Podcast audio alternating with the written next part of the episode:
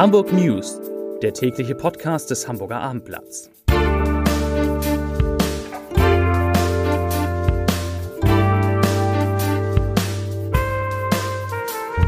Moin, mein Name ist Lars Heider und heute geht es um den kommenden Montag, an dem in Hamburg nichts gehen wird. Das kann man jetzt schon sagen. Weitere Themen. Bei der Hasper gibt es wieder Zinsen aufs Tagesgeld. In einer Hamburger Apotheke geht es plötzlich mehreren Kunden schlecht und der Frühlingsdom startet. Bevor wir dazu kommen, aber wie immer die Top 3, die drei meistgelesenen Themen und Texte auf abendblatt.de. Da ist auch ein Thema dabei, was gar nicht in Hamburg spielt. Auf Platz 3 jetzt doch, Haspa zahlt wieder Zinsen aufs Tagesgeld. Auf Platz 2, da kommt es, FC Bayern feuert Nagelsmann vor Duell mit Borussia Dortmund. Und auf Platz 1 natürlich Streik. S-Bahn fahren am Montag nicht. Das waren, das sind die Top 3 auf abendblatt.de. Alle Räder stehen still, wenn dein starker Arm es will. Und der Arm von Verdi und der Eisenbahnergewerkschaft EVG ist ziemlich stark. Am Montag will die Dienstleistungsgewerkschaft bundesweit die Verkehrs- und Infrastruktur mit einem Warnstreik treffen. Aufgerufen dazu sind neben den Beschäftigten der Hafenbehörde HPA auch die des Flughafens Hamburg. Demnach wird es am Montag keine Abflüge aus Fuhlsbüttel geben. Betroffen sind 147 ursprünglich geplante Verbindungen. Die Sicherheitskontrolle bleibt den ganzen Tag über geschlossen. Die Bahn stellt am Montag den gesamten Fernverkehr ein. Auch im Regionalverkehr werde größtenteils kein Zug fahren. S-Bahnen fallen ebenfalls aus.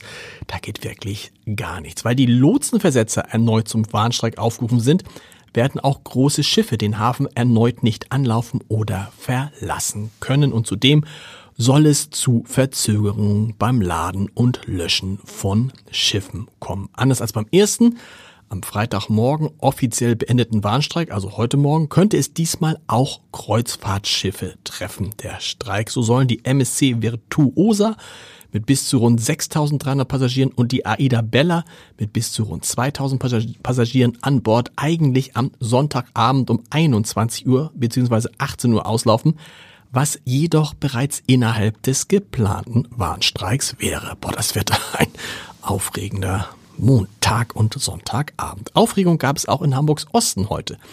Nach der Meldung eines Gefahrstoffaustritts in der Ringapotheke an der Bildstädter Hauptstraße sind Feuerwehr, Polizei und Rettungskräfte heute Vormittag mit einem Großaufgebot ausgerückt. Mehrere Kunden sowie Mitarbeiter der Apotheke hatten über plötzliche Augen- und Atemwegsreizungen geklagt. Für die Dauer des Einsatzes musste die Bildstädter Hauptstraße ab der Kreuzung Schiffbecker Weg in Richtung Hamm voll gesperrt werden.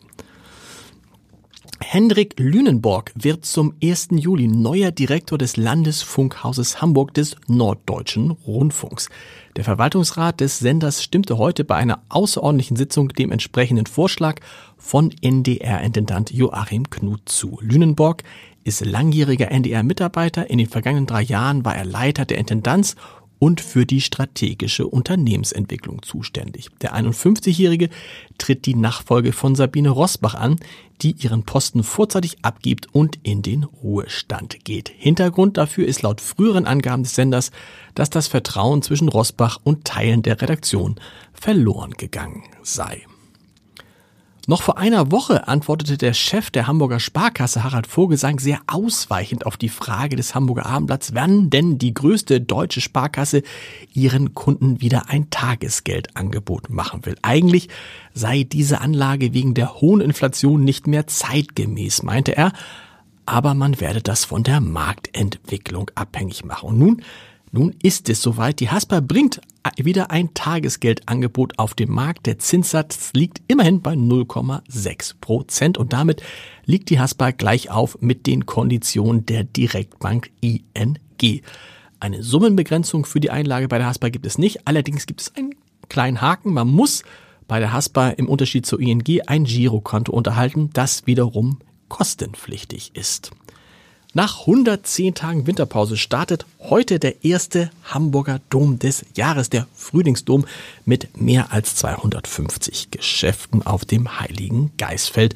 Die neue Wirtschaftssenatorin Melanie Leonard hat ihn heute um 15 Uhr offiziell eröffnet. Zum Sport. Sollte der HSV zum fünften Mal in der zweiten Liga am Wiederaufstieg scheitern, könnte es zu einer schnellen Trennung von Sportvorstand Jonas Bold kommen. In dem Ende Dezember verlängerten Vertrag mit dem 41-Jährigen ist eine Geheimklausel verankert, die im Falle eines erneuten Nichtaufstiegs auch die sofortige Trennung möglich machen soll. Damit könnte sich der Club eine teure Abfindung für den Fall sparen, dass es im schlimmsten Fall einer fortgesetzten Zweitliga-Zugehörigkeit, was für eine Formulierung, keine weitere Zusammenarbeit mit Bolt geben sollte. Zum Podcast-Tipp an diesem Freitag um Ihren Kunden die Suche nach dem richtigen Wein zu erleichtern, haben sich deutsche Winzer eine Klassifizierung ausgedacht, die sich an der des französischen Burgunds orientiert. Die Weine werden nach ihrer Herkunft und Qualität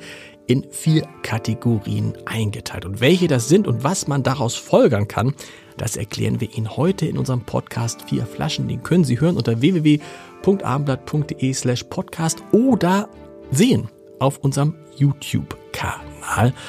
Damit kann man sich dann den Montag vielleicht auch vertreiben, wenn ansonsten nicht viel geht. Ich wünsche Ihnen jetzt erstmal ein schönes, hoffentlich frühlingshaftes Wochenende. Gehen Sie raus in den Garten und in die Natur und wir hören uns mit den Hamburg News am Montag wieder um 17 Uhr in der Woche, in der dann König Charles nach Hamburg kommt. Bis dahin, schönes Wochenende. Tschüss.